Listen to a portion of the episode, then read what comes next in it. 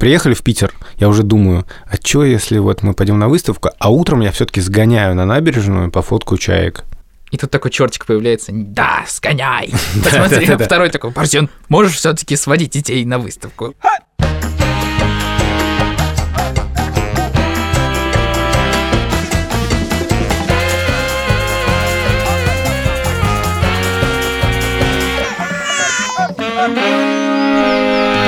Привет, меня зовут Александр Барсенко, и это подкаст «Сперва ради».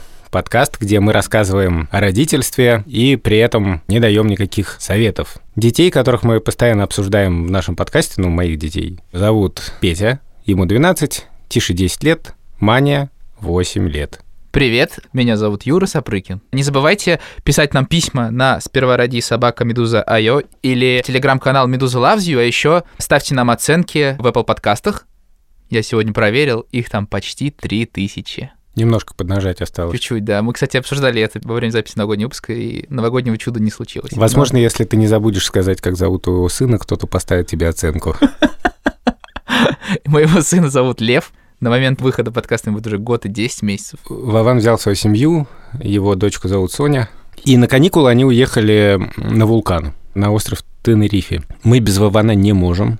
Поэтому спасибо большое нашему саунд-дизайнеру Ильдару Фатахову. Мы просто сделали нейросеть и сгенерировали автоматического Вована. Называется Володя. Привет, Нет, Володя. Вован один. Привет, меня зовут Владимир Цибульский. Такая нейросеть, которая генерирует э, классические шутки Вована, говорит за него. Ох, ребята. В этом выпуске будет еще и настоящий Вован с острова Тенерифе, который будет вести репортаж о своей поездке. Блин, забраться, короче, нужно на самый пик. Это ветер сдувает телефон. Естественный вопрос от Юрия Сапрыкина. Парзен, а нам что-нибудь пришло там на почту? Да, Юрец, кажется, пришло письмо. Ух ты, кажется, я его сейчас зачитаю. Привет всем! Спасибо за подкаст. Я молодой отец, мне 24, дочке два с половиной месяца. Так вышло, что характером дочь пошла не в родителей. Максимально беспокойная, вечно висит на маме, успокаивается только у нее, спит только с ней и на руках у нее – у меня засыпает редко, в основном начинает психовать и требовать маму, не отпуская ее. Времени нет от слова совсем, сна тоже не хватает. У вас было такое? Что можно сделать, чтобы она ко мне была более лояльна? Или нужно просто ждать, пока немного подрастет? Спасибо большое.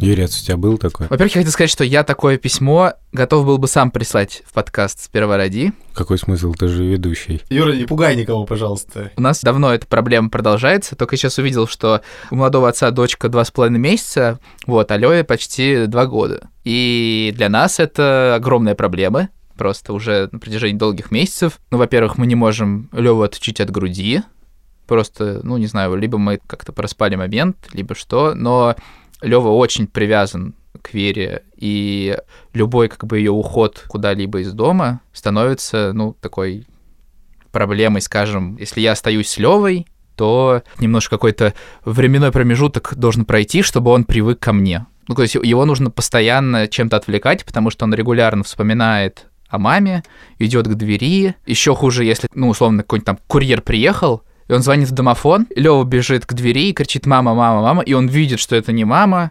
Вот у нашего друга Вована один была похожая ситуация.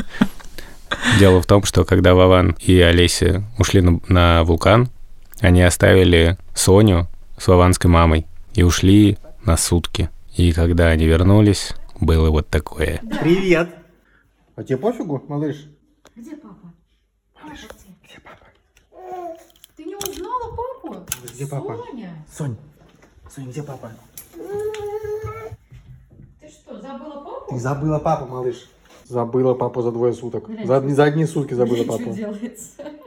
Я очень понимаю этого молодого отца, но не знаю. Мы пока не придумали решение. У нас просто было иначе.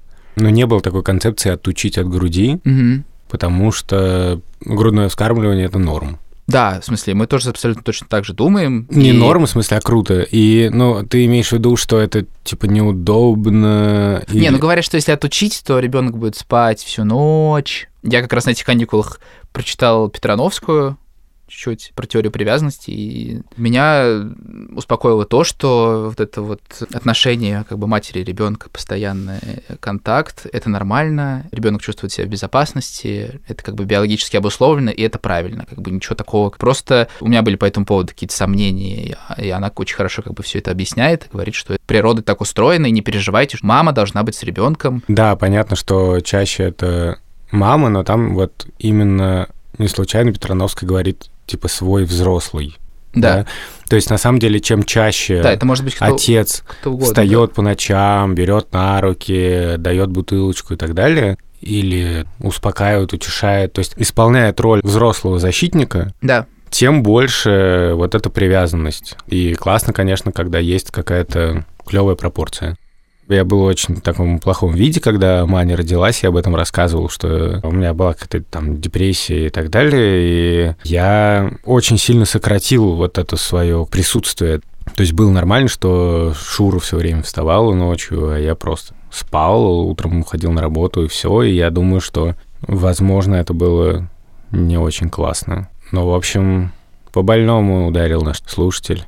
Ну, у тебя был такой с детьми? У меня был, во-первых, с разными детьми по-разному. Мгм. И, например, э, мне кажется, что с Тишкой у нас, наоборот, была такая очень мощная привязанность, а главное, что с возрастом это меняется, и привязанность вот эта детско-младенческая, это одно, а потом, то, как ты общаешься с ребенком, я так себя успокаиваю, что вообще-то никогда не поздно стараться больше принимать участие в Вот, э, но меня успокаивает как бы то, что похожая ситуация происходит, когда я, например, ухожу в комнату, там что-нибудь, у меня какой-нибудь там звонок по работе, да, и я слышу, как там Лёва все время спрашивает «папа, папа», начинает ломиться в комнату, и там Вера все время говорит, что когда я ухожу, он меня всегда спрашивает. Но мне кажется, там степень как бы беспокойности другая. То есть, когда я с Левой, я переживаю, что он там все время маму спрашивает, и ничего не могу сделать. А когда Вера с ним, и он спрашивает папу, то это как бы такой, типа, папа, папа, ну, как бы менее он тревожный в этот момент, поэтому... Да, я всегда, честно говоря, радовался, когда работал, а Шура уже уезжал с Ага. детьми в Латвию на лето, то я как-то радовался, когда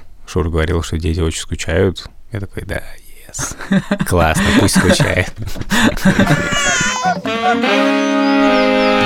А какая тема? Пусть Борзенко объявит тему. Тема нашего выпуска, она немножко странная. Мы были на каникулах. Вы это заметили, потому что 14 числа ничего не вышло. Мы были на зимних каникулах, и мы хотели бы обсудить вот эту ситуацию. Вот мы все время тут жалуемся, что вот, мы очень много работаем, мы мало времени с детьми, у нас такое чувство вины и так далее.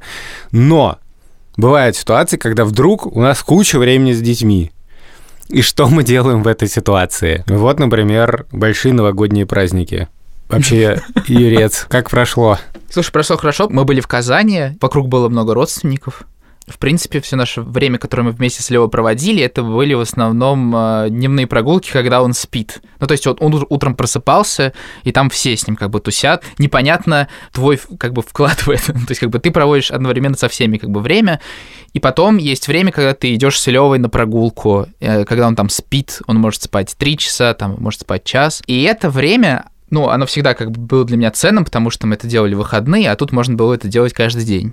И это одновременно кажется, что прогулка с ребенком это типа, ну ты просто катишь коляску и все, и не паришься. Но на самом деле перед выходом у тебя есть определенный план на прогулку. Ты рассчитываешь, что ты выходишь, 20 минут гуляешь, потом Лева засыпает, и у тебя есть план, как это время провести. И у меня было какое-то такое социологическое наблюдение, что есть люди, которые тебе помогают этот план осуществить, а есть те, которые тебя бесят и которые рушат все абсолютно. Ну, я не знаю, переживал ли ты это, но когда ты гуляешь по городу с коляской, ты не можешь преодолевать, условно, ты в переход не можешь спуститься нормально, потому что... То есть это выглядит как бы если есть спуск в переходе где-то в центре Москвы, да, ну, в Казани таких мест вообще мало. Там вот надо обязательно куда-то очень далеко идти, чтобы по светофору перейти. И либо в переход, то это выглядит очень стрёмно, когда ты встаешь и начинаешь Леву спускать спящего по этому пандусу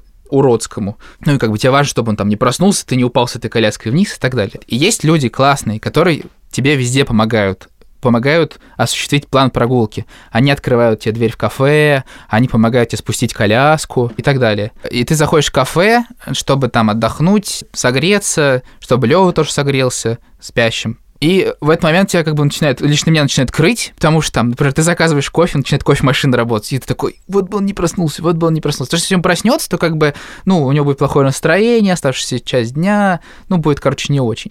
И бывают люди, которые реально рушат твои планы. Я помню, в одной из последних прогулок, когда мы с Левой зашли просто, я зашел за кофе, к кассе подошла женщина, ну, то есть она видит, что я стою с коляской, и ребенок спит. И орет, где моя трубочка со сгущенкой? Вован, что думаешь по этому поводу?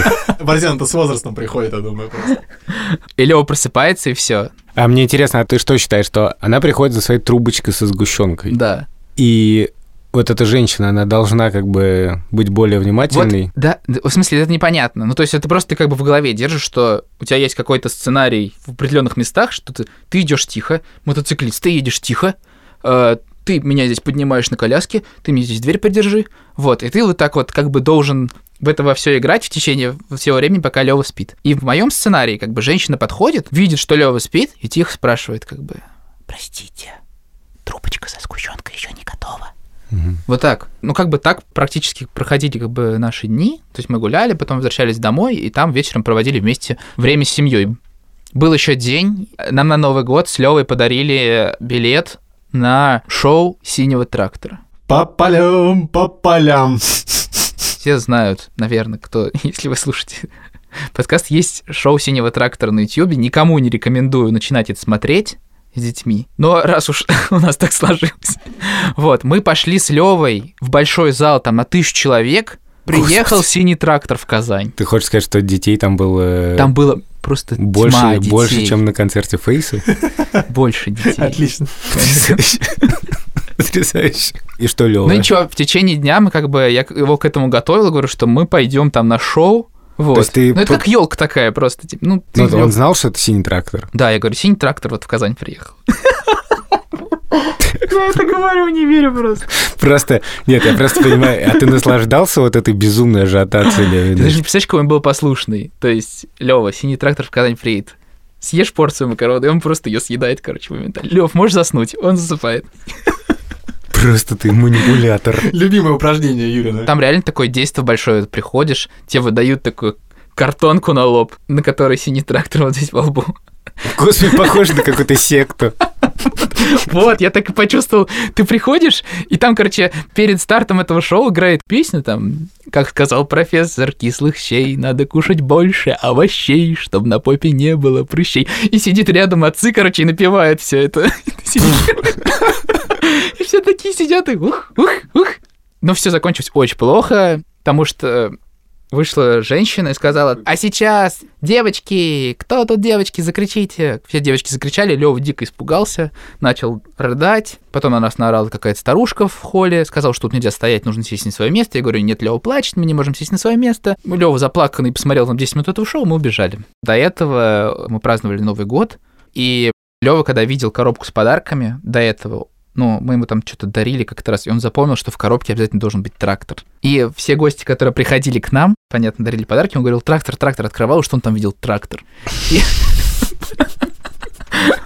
Просто. Просто идеально. И потом, 10 вечера, мы хотим там Лёву спать укладывать, Лёва просто стоит, у него колготки с тракторами, какая-то рубашка с тракторами, и вокруг просто реально парк из 15 тракторов разных. Короче, безумие совершенно полное, вот, и он что-то, ну, в общем, мне там плохо стало ему, в общем, от этого, видимо, он заплакал и лег спать. И что у тебя было? Тоже синий трактор? Нет, на самом деле, вот глобальная проблема, если брать все вот каникулы, потому что я всегда их очень жду, честно говоря. Я очень жду, что вот будут новогодние каникулы, и я все вот это свое чувство вины, что я мало с детьми, и Ага. мы там не успеваем то, а дети же запоминают. И часто так бывает, что ты вот ждешь вот этого времени, когда у тебя будет супер quality тайм с ребенком, ну, это, конечно, на то, что все растворяется в какой-то рутине. Чудо не происходит. Ты не можешь починить все то, что тебе кажется неправильным за эти 7 дней. И не можешь наверстать всего времени, которое ты не провел с ребенком, с детьми.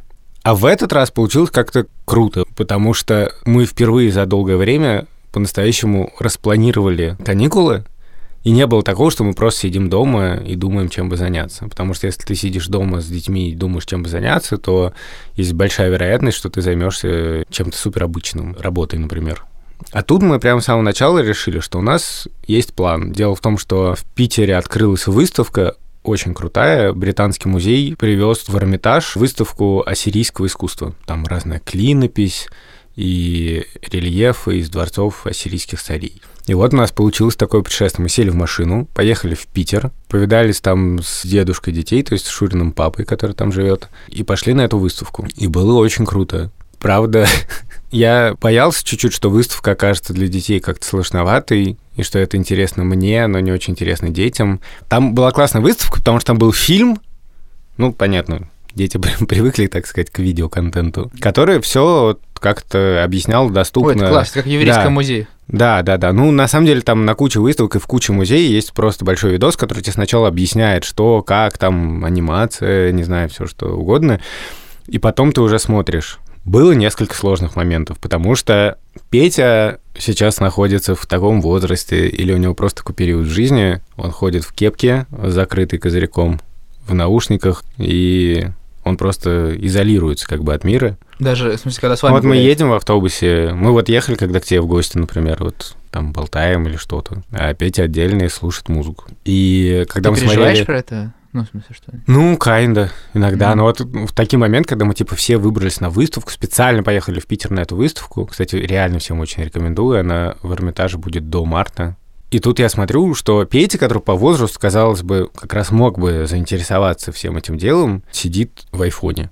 Я думаю, что за фигня? Как разница, iPhone можно и дома посмотреть. Вообще iPhone и ассирийское искусство. Великолепно сказано. Просто нечего добавить. Ну, да. И Шура тоже как-то взбесилась, и я -то тоже как-то напрягся. Но я понимал, что если я сейчас, типа, буду Петю шеймить, типа, ты ну, ничем не интересуешься, тебе интересен только iPhone. Что, в принципе, у меня внутренний голос говорит именно это. У меня именно злость берет. Но я попытался как-то по-доброму объяснить, что, чувак, ну давай все-таки я расскажу там, ну, это классно. И Петя такой, а Ну, Я так немножко махнул рукой, понял, что давить точно не имеет смысла. И пошел с Тишей все это обсуждать, потому что Тиш как-то больше был вовлечен. И Маня просто бегала, смотрела, ей было интересно. Но как часто детей интересуют какие-то боковые вещи на выставках, она типа Ей очень заинтересовала книга отзывов. Она реально полчаса писала отзыв. Спасибо, мне все очень понравилось. Я запомню это место навсегда. Вот. И потом Маня уже настолько увлеклась, написала, кстати, как дела? Просто со своим как бы воображаемым собеседником. Блин, дела что-то не очень, короче. Шурна помогла ей написать клинопись и отзыв. В общем, это была абсолютно идеальная вечеринка. Вот, а потом мы подошли к табличке, где сохранился кусочек эпоса. Са- Ага. Самый известный вообще памятник. Я стал Тишке про это рассказывать. И тут, во-первых, подошел Петя, он вышел из своего кокона, я был очень ему за это благодарен, потому что, понимаешь, когда в этот момент, как бы, ну, неважно, в конце концов, ну, выставка и выставка, ну, Петя не пойдет на эту выставку, да, но ты все время чувствуешь, что вот тебе это мешает получать кайф. Потому что ты не только получаешь кайф от того, что смотришь на раненого льва и наслаждаешься Ну, понятно, ты кайфуешь, что дети на это А смотрят. что вот ты классный отец, типа детей привел их как-то, ну, на правда хорошую Да. штуку. Мгм. Может быть, кто-то из них станет археологом. И я поэтому очень расслабился в этот момент. Потому что Петя сделал для меня это время лучше. И я думаю, что вот эта агрессия, которая проявляется, на самом деле это потому, что ты за себя огорчаешься. Типа, я хотел почувствовать себя хорошим отцом, а ты мне все портишь. Вот реальная эмоция ровно такая. Типа ты сидишь в айфоне, и получается, что у нас не все классно, и что я не заинтересовал тебя клинописью, и значит, все не так. В общем, Маня страшно увлеклась, и Петя пришел, все было классно, и потом мы смотрели эту табличку эпоса Гильгамеша глиняную, и тут прибегает Маня, пап, пап, пойдем, там очень классная табличка. Я думаю, ничего себе, я настолько хороший отец, что настолько заинтересовал Маню, что она меня сама зовет к какому-то другому стенду показать табличку. А еще, понимаю, рельеф с рисунком, да? Но табличка с клинописью, это все-таки для восьмилетней девочки. 10 признаков хорошего Вот, отца. Да, да, Первый да. пункт. И Маня меня ведет, Клинопись. и я думаю, так, окей, подождите, а куда она меня ведет-то? Это как бы здесь рельеф, здесь уже клинописи-то нет. И Маня, смотрю, меня уже за пределы выставки ведет, и я думаю, что за фигня? В общем, Маня мне показывает табличка «Выход». И там такая стрелка. И Маня говорит, смотри, пап, табличка, выход, а стрелка показывает в стену.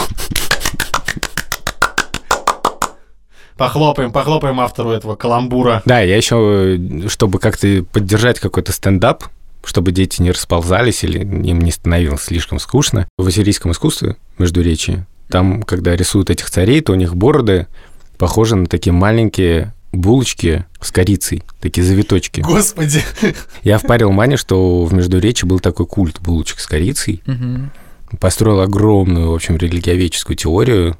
Но Маня мне не поверила. Сейчас так делаешь, типа придумываешь. Нет, но я, естественно, даю понять, что А, я ну ладно. шучу. И потом, когда мы уже приехали в Москву, Шура сделал кучу булочек с корицей просто утром. И мы с Маней нарисовали голову ассирийского царя, и Маня выложила ему бороду реальными булочками с корицей. И написала там тоже клинописью. И я понимаю, что вот выставка в этом плане крутая штука, потому что как бы это дает тебе какой-то источник потом вдохновения, там, каких-то игр, например. Вот это реально важная мысль, мне кажется. Вот ты говоришь, что вот Лёва там привязан к Вере, а когда он с тобой, он волнуется. У тебя такое бывает, что ты считаешь, что вот каникулы — это такой момент, чтобы побольше именно ты с Лёвой был? Чтобы это как-то компенсировать. У меня нет такого, потому что, ну, я не считаю, что мы проводим мало времени вместе даже в будни. Мгм. Вот. Мы много проводим времени вместе, там, там, утром и вечером, много гуляем. Ну, тут, правда, было больше времени днем, но он как бы это время спит. Вот. И мы еще делили это время с родственниками, поэтому ты не можешь Ну, как бы понятно, да. оценить. Какие мои были ожидания перед этим? Ну, они, в принципе, полностью оправдались, что, ну, мы я не чувствую там в конце каникул, что, ой, ну, тут надо, можно было времени столько с Левой провести, я его не провел. Нет. Ну, типа, все было очень здорово, и планы осуществились. У нас был план съездить с Верой куда-нибудь вдвоем и оставить Леву на ночь, как сейчас Вован сделал. Ну, Вован вот очень хорошо устроился. Вован поехал на Тенерифе со своей мамой. Они со Шмагуном забирались на вулкан вдвоем, а Соню оставили с бабушкой. Шмагун куда залезла? Главное, зачем? Шмагун, ты в кратере? Мне мама говорила, Олесь, как только поймешь, что дальше не можешь, просто не лезь. Тебе же не обязательно на самую вершину. Я это поняла где-то метров сто вниз. Ну, залезла, все, молодец. Всё. Теперь в кратере. И надо сказать, что у нас с Шурой, к сожалению, вообще нет такого опыта. Я помню, я в каком-то выпуске уже признавался, что вот за 13 лет нашей совместной жизни вообще такого практически не было, что мы вдвоем куда-то поехали. Было так, что мы оставляли Тишу с Маней вот в прошлом году и ехали только с Петей в Латвию. Я надеюсь, что в этом году мы сделаем следующий шаг и все-таки поедем куда-то вдвоем. Надо только придумать, как это объяснить детям. Или придумать им какое-то альтернативное путешествие или развлечение. Это интересно, что мы заявили нашу тему выпуска про вот что делать, когда у тебя очень много времени с ребенком, и стали говорить о том, что в это время вообще-то можно ребенка куда-нибудь сдать. И я знаю, что многие так делают. Типа устраивать себе специальный отпуск без детей, и в каком-то смысле, ну, я понимаю, что да, иногда это может быть супер оправданно. Блин, ну ты же еще вот возраст там сейчас там Левин, Сонин, да, мне кажется, там лет до 5-6, куда бы ты с ребенком не поехал, он все равно ничего не запомнит. Я вообще ничего не помню, что там, куда мы ездили. То есть очень-очень обрывисто по фотографиям. Ну, это очень интересная тема, потому что я тебе хочу сказать, что у нас было такое удивительное путешествие в детстве. У мамы была какая-то работа во Франции, и мы ездили в детстве, когда мне было типа три года, во Францию на три месяца. И Вау. жили там. У меня тоже много братьев и сестра, и мне кажется, что я это помню. Но я понимаю, что такие воспоминания, они для меня очень дорогие, очень ценные и очень важные, потому что, с одной стороны, я помню это смутно, но я помню, что это был какой-то рай, что это была какая-то другая реальность, что это было море, там был какой-то замок, и я помню, что там все было по-другому. Например, я помню, что меня поразило количество велосипедов, которые ты мог брать хороших, детских. Там просто была огромная стоянка, и ты мог взять любой, ну, для детей. И какие-то крутые наклейки, какие-то игрушки, которые мне... Мы там ходили в бассейн, и я помню, это вот мне было три года. Я понимаю, что у меня на самом деле все в памяти смешалось. Я даже не помню, где это было реально. И не помню, что, собственно говоря, там делали родители. Почему мы вдруг поехали в 90 там первом году или в 90-м во Францию, что вообще нестандартно. Еще интересно, что какая-то часть воспоминаний, это, я сейчас понимаю, что на самом деле это фотографии. Что я просто смотрел на фотографии и считал, что это... И потом в голове все так смешалось, мне стало казаться, что это мои детские воспоминания. Юр, тебе есть что сказать? Ну, у меня вот эти воспоминания стерты, но в школе начинается, вот особенно в плане каникул, у меня прям такие теплые чувства это вызывает. Конец мая, наступает время каникул. У меня время каникул совпадало с временем каникул родителей.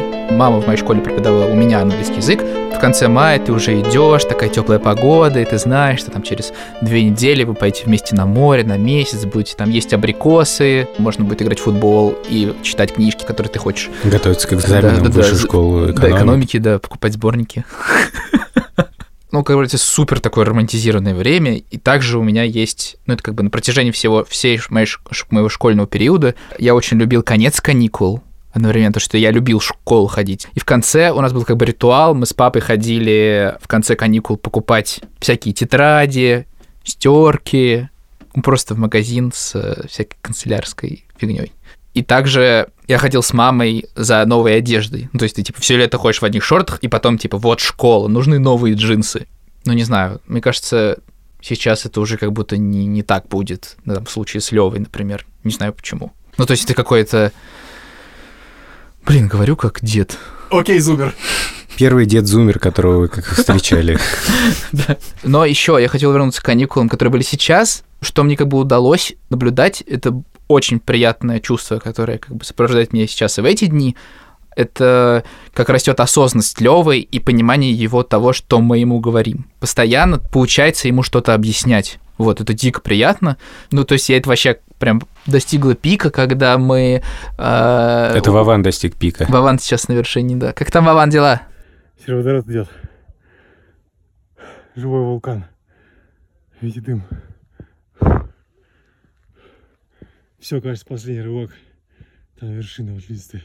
Когда мы уезжали на поезде из Казани в Москву, у нас все время переезд на поезде, это чемоданы, куча сумок, сумка с игрушками, сумка там с этим, Йонси, коляска, короче, куча вещей. Мы торопимся, спускаемся вниз, я там вытаскиваю из подъезда коляску, и что-то кидаю шапку на Леву, ему на коленке, вытаскиваю коляску из подъезда, и он кричит «Папа, папа, папа!» Вот, ну, он часто повторяет «Папа, папа, папа!» Я такой «Чё, «Что? Что?» И он мне протягивает шапку и говорит «Одень». А ты ему такой, Блин. надень. Да, Вера также пошутила. Что ты его не исправил, типа? На день, Лева. Сейчас уже в Москве, даже вот когда Вера уходила, и про курьера, про который рассказывал, курьер приехал, у нас и он все время очень сильно гавкает на всех, кто приходит, там первые несколько секунд. И я Леве говорю, Лев, можешь с Йонси побыть, пока я открою дверь, сейчас заберу. Он говорит, да. И я говорю, сегодня утром там, можно мама в душ сходит, а ты сейчас со мной поиграешь? И он говорит, да. Через две минуты он может это забыть, но это работает на какой-то промежуток времени, и от этого какой-то дикий кайф испытываешь. То есть он понимает тебя. Блин, просто супер круто. Мне кажется, что вообще каникулы — это именно время таких тонких наблюдений, которые ты, может быть, в другое время вот я уверен, что это, делаешь. возможно, было до, вот, и я такой, типа, начал это как бы Вера еще до этого это видела, вот, и я такой это заметил сейчас только. Да, но у меня вот тоже, на самом деле, такая штука, что я как-то сформулировал для себя, что Петя, видимо, сильно изменился именно сейчас, и в других детях тоже стал замечать какие-то другие штуки, о которых то ли я их раньше не замечал, то ли я о них раньше не думал. Просто потому что дело даже не в том, где ты, в редакции или дома. Дело в том, что твоя голова не забита работой в этот момент. И у тебя есть там пространство для мысли о чем-то другом. Каникулы как бы в мозгах. И вот это очень классно. Борзен, ты сейчас это сказал, я, честно говоря, стал даже немного счастливее. Надо сказать, если ты уж вспоминаешь детство, то у меня довольно странные воспоминания о каникулах. С одной стороны, да, лето — это вообще зашибись, зима тоже, мы ездили на дачу всегда. Но с другой стороны, сейчас, когда у детей каникулы, у меня нету вообще никакой идеи с ними заниматься. Потому что, в принципе, я думаю, наверное, можно было бы... Ну вот, я мало с ними чем-то занимаюсь таким образовательным. Я каждый день стараюсь им читать вслух, но Оригами не занимаешься. оригами не занимаюсь. Ну, вот у нас был там период, сейчас он, кстати, возобновился немножко, когда мы с Птишкой вместе за птицами ездили, и я там что-то объясняю про птиц. Но Петя ходит на английский, да, я рассказывал про это, и у него было задание на каникулы. Знаешь, когда я у Пети делал? Вчера, когда я уже начал читать детям на ночь. Он сказал такой, о, я еще английский не сделал. На каникулы задание. Кстати, пап, что такое beneficial? Я такой, чувак, это не то, что ты сейчас делаешь. И я понимаю, что в моем детстве был совсем иначе, потому что я довольно плохо учился, а мой папа считал, что каникулы — это тот момент, когда ты не должен расслабляться слишком. Да, у тебя нет школы, но это не значит, что ты должен полностью расслабиться. Мне, например, плохо давалась математика, я об этом рассказывал уже. И у нас были занятия летние, и вот мы жили на даче, и твой день строился так, что ты утром встаешь, у тебя есть программа, ты должен решить одну самостоятельную задачу из дидактических материалов по математике, типа поезд туда, поезд сюда. Ту-ту. Вован и Шмагун взбираются на вулкан Да, просто в хотел... ск- Тенерифе. Да, хотел сказать, что... Высота вулкана 3000 Нет, метров. они, наверное, уже забрались, и мы вынуждены как бы сказать, что, ребят, вам еще спускаться вниз.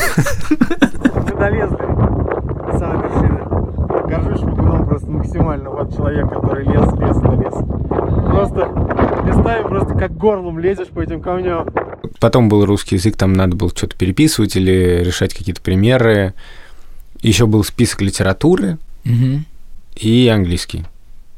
И вот это было распределено по дню, и я, в принципе, понимаю, что у папы была очень понятная логика. Само это задание, если взвесить, оно было не очень трудным, и оно было не очень сложным и долгим. Логика такая, как бы, воспитательная. Сделал дело, гуляй смело. Но я не мог этого сделать. Я отвлекался, я смотрел в окно, я переживал, что там бегают другие дети, а я не могу с ними пойти, потому что меня вот как кандалы держит эта работа. И я, честно говоря, с некоторым содроганием это вспоминаю. Единственное, что вот это чтение, это был, конечно, расслабон. Возможно, просто на контрасте я из-за этого очень много прочел. Но я понимал, что папа, естественно, он не хотел меня никак мучить. И им двигала некоторая очень понятная идея. Он хотел для меня благо, чтобы все было хорошо в школе, и чтобы я не страдал, и у папы еще была, по-моему, такая, ну, фобия некоторая, что если я буду плохо учиться, то я потом не смогу поступить в институт и пойду в армию. И вообще, как бы, моя жизнь покатится в тартарары без высшего образования. Ну Вот я понимаю, что у меня с детьми совсем иначе, и, возможно, на контрасте, как бы, я, наоборот, не могу вообще ничем с ними заниматься в каникулы. Ну вот только чуть-чуть там иногда... Но мне кажется, это норм. Ну, в смысле, что детям и не нужна такая какая-то фантастическая загрузка, потому что вот я очень плохо учился в школе, но я не считаю, что я как-то не сложился.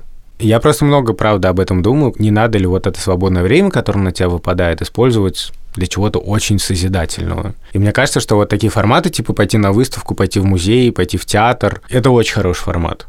Потому что это не напряжно, это все равно развлекало, как бы, но при этом ты говоришь себе, чувак, ты сделал некоторый вклад в созидание. Не хочется говорить, ну, так, чтобы все было, выглядело, как будто мое детство было пыткой, это не так. Тем более, что, ну, например, в моем детстве... Хорошее что-нибудь вспомню. Ну вот хорошее было то, что в 6 вечера всегда был футбол дачный.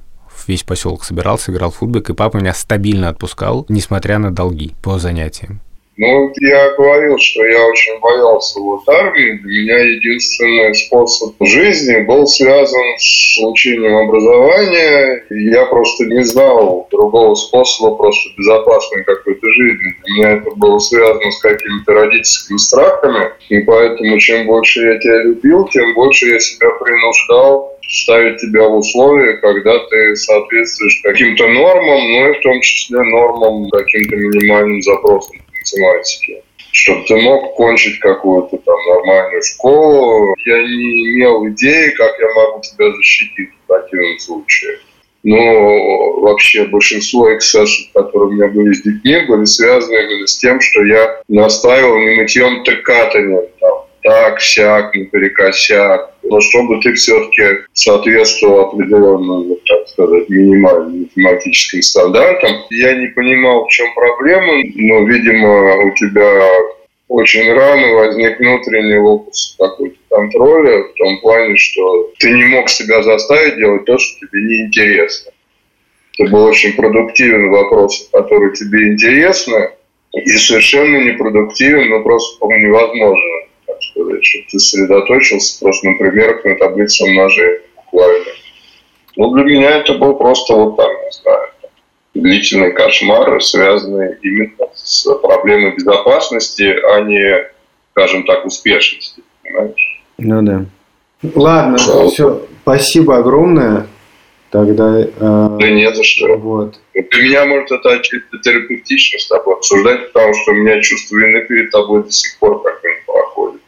Ну, А, вот, то есть оно очень глубоко как бы в сознании, но я понимаю, что я тебя заставлял страдать, ну, и для меня это было непросто. Да. мне тоже было тяжело, но я рад, что мы это обсуждаем, и что я понимаю твои мотивации, что ты это делал из, из любви. Ну да, для меня это очень терапевтично. Да. Ладно, обнимаю тебя. Ладно, спасибо тебе, давай. Давай. У вас на каникулах все все равно замыкается на Леве? Или все-таки есть что-то, чего вы ждете, что вот будут каникулы, я не знаю, вы посмотрите 100 тысяч сериалов с Верой? Ну, мы стали иногда смотреть что-то вместе с Левой. На этот раз мы смотрели фильм про медвежонка Паддингтона. Вот. М, Ну, то есть у нас реально каникулы ожидания. Ты строишь планы, там, типа, вот это будет так, так, так, но чаще всего... Реальность. Медвежонок Паддингтон. Медвежонок Паддингтона, просто разлагаешься на диване. Но у нас, благодаря тому, что мы были в Казани, у нас была возможность куда-то выйти вместе с Верой, и мы ходили в бары, и даже там Наклюкивались. немножко, Мгм. Да. вот, Мы не осуждаем. да. Вован точно В не осуждает. В отрыве. Блин, надо было это сделать единственный выпуск, где мы бухаем, короче. Бёрдвотчингом-то удалось вам заняться с детьми? Спасибо за вопрос. Это самое интересное в моих каникулах. Да понятно, да, Борзен, это мы знаем все. Что обычно на словах я все время говорю, ой, я такой плохой отец. Я угадаю эту песню с трех нот. Я так переживаю, что мало времени с детьми провожу. На самом деле, в каком-то смысле у меня есть некий эгоизм. В смысле, что у меня есть какие-то свои увлечения, вот именно мои, типа бердвотчинга. Хотя раньше мы их делили с Тишей, сейчас в меньшей степени. И я считаю, что вот если каникулы, это значит, что класс. Мне вот друзья подарили новый объектив, я поеду туда-то, я, наконец, соберу данные для атласа гнездящихся птиц Московской области. И любую возможность, вот мы приехали в Питер, я уже думаю, а что, если вот мы пойдем на выставку, а утром я все-таки сгоняю на набережную, пофоткаю чаек. И тут такой чертик появляется. Да, сгоняй. Посмотри, Да-да-да. второй такой, Борзен, можешь все-таки сводить детей на выставку? Не-не-не, это не вопрос. Ну, в смысле, это одно другого не исключает. Типа, Ага. утром ты пойдешь за чайками, дети пока спят все равно, а потом ты такой вернешься, пойдем на выставку. реально, обычно чертики появляются, а у тебя просто чайки с двух сторон. Одна красная, другая белая. Ладно, красных не существует. Но существует розовая. Розовая чайка. Я раньше так часто делал. Ничего, дети все равно спят, я утром сгоняю, потом вернусь. На самом деле, это не совсем круто, если ты хочешь, правда, вот с детьми полноценно потусить. Потому что тогда ты должен утром вставать очень рано, ехать за птицами. Возвращаешься, ты не выспанный, и нету радости, что вы вместе как-то поднимаетесь с постели, идете завтракать, ленивый, сонный, вы в одном ритме. Так получается, что я возвращаюсь уже да, откуда-то, мой день начался сто лет назад, дети только встали, А ты хочешь и поспать. часто я сонный, и ничего хорошего не получается. А тут я как бы забил на птиц, реально. Это потрясающий опыт. Я занялся настоящим, как бы реально осознанным бёрд-не-вотчингом. Бёрд-игнорингом. Бёрд-игнорингом. Блин, бедные птицы. Просто Вот. сидят такие, где же Борзен? Почему на нас никто не смотрит? Борзен, Борзен. Как холодно без тебя. Ты хочешь у меня вызвать чувство вины еще по этому поводу? Плохой бёрдвотчинг.